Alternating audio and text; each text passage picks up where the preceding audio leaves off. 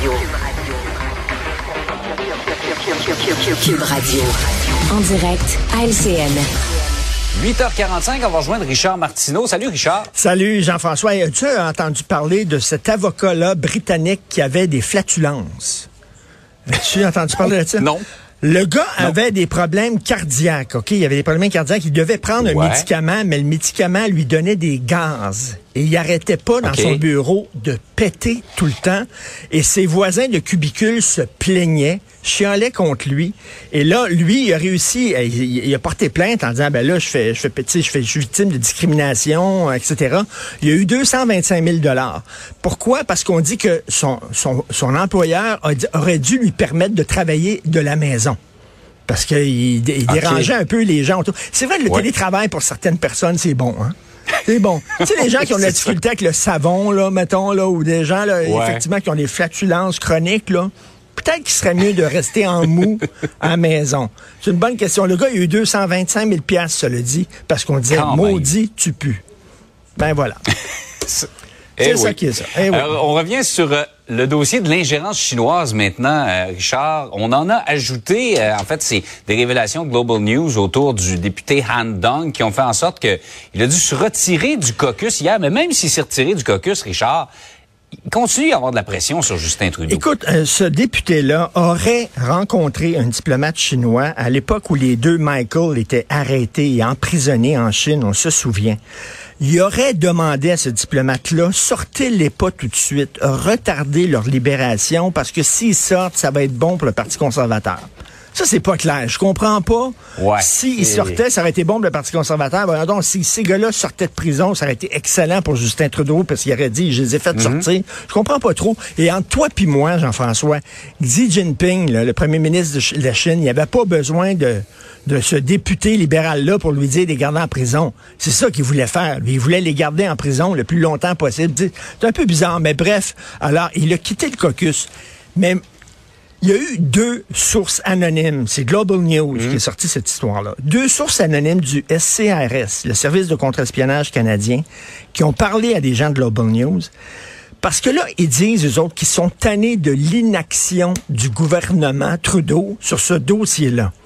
Et, et c'est rare que on le ne peut pas dire, euh, Richard, qu'il a été très proactif. Euh, Il se fait toujours pousser pour en faire un peu plus dans ce dossier-là. Il veut pas d'enquête publique. Ben c'est ça. Alors, et que c'est rare que le service de contre-espionnage commence à faire couler des informations à des journalistes. Habituellement, ils sont très, très opaques, hein, tu comprends? Ouais. Si on fait ça, c'est qu'ils sont tannés. Et là, Justin Trudeau, avec tout ce qui sort, il dit, ben moi, je vais, je vais nommer un rapporteur, puis lui, il va me dire si ça prend une enquête publique ou pas. Da! Da! Ça prend une enquête publique. Il veut dire, il est pas capable de prendre cette décision-là lui-même. Tout le monde est là. Écoute, qu'est-ce que t'attends? Ça prend une enquête publique. Il faut que les gens soient interrogés. Il faut que... L'autre, il dit, ah, je ne sais pas encore.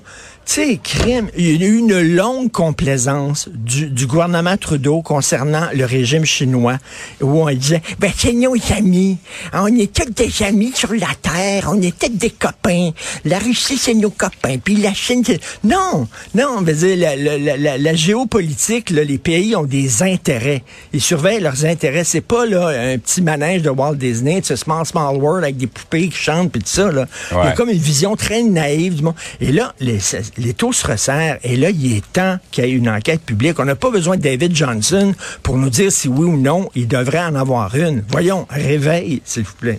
On, on se dit que tôt ou tard, de toute façon, il va être probablement forcé d'en faire une. Jusqu'à quel point elle va être publique Ben compte oui. tenu de la sensibilité des informations, ça reste à voir, mais on n'a pas le choix de- d'essayer de, redonner confiance aux Canadiens en leur système euh, électoral. Tout à fait.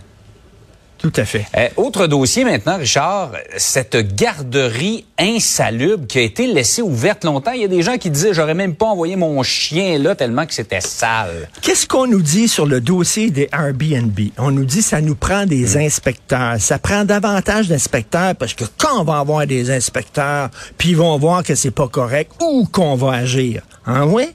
Ah ouais? C'est drôle. Cette garderie-là, privée de Mascouche, il y a eu 52 inspections OK, euh, au cours des dernières années, 45 plaintes. On voit là, ça, là, des coquerelles, des excréments, des enfants laissés à eux-mêmes. Il n'y avait pas suffisamment d'éducatrices. Un enfant attaché à une chaise, un autre qui était victime d'accident. Ça allait pas. On voit des fourmis, on voit des coquerelles. D'ailleurs, le journaliste du Journal de Montréal, Jean-François, euh, parle au propriétaire de la garderie, puis disait, il y avait des coquerelles. Et là, le propriétaire de la garderie, écoutez ça, il a dit, il n'y en avait rien que deux. Juste ça, ça doit être inquiétant. Ça pourrait être pire. Ça pourrait, on revient tout à ça. Ça pourrait être pire. Il n'y aurait pas à avoir 10 coquerelles. Il n'y en avait rien d'eux. Quelle excellente nouvelle. tu sais, vraiment, on revient toujours à ça. C'est la devise du Québec. Ah. Alors, comment ça se fait qu'ils ont vu ça?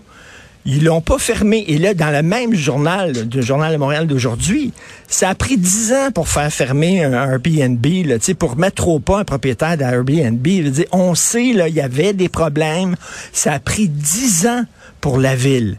Et là, ça a pris des années aussi pour cette garderie-là. On le sait, on les voit, ces logements-là sont pas corrects. On voit la garderie qui est insalubre.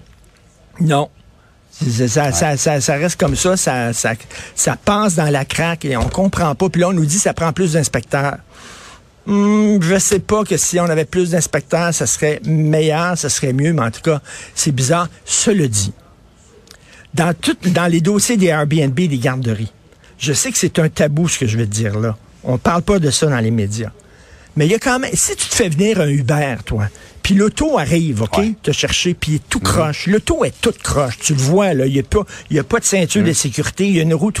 T'embarques pas dans le char. Si tu t'en vas à l'étranger, tu loues un Airbnb, t'arrives là-bas, il n'y a pas de fenêtre, OK, il n'y a pas mhm. d'issue de secours. Tu vas te dire, ben, écoute, je m'excuse, mais je reste pas là. sais, si ton enfant, là, tu vois dans une garderie, là, il y a des excréments puis il y a des coquerelles partout, ben, tu dis, j'enverrai pas mon enfant là. Tu sais, je comprends qu'il y a une pénurie de garderie. Alors, c'est notre responsabilité aussi. Mais aussi, peut-être, si vous allez mm. dans un Airbnb, là, faites attention, regardez les, les, les issues de secours, regardez s'il y a des fenêtres et tout ça. On est responsable de notre propre sécurité aussi, ce qui ne justifie absolument pas ce qui s'est passé. Richard, passe une très belle journée. Merci beaucoup. Bonne journée. À demain.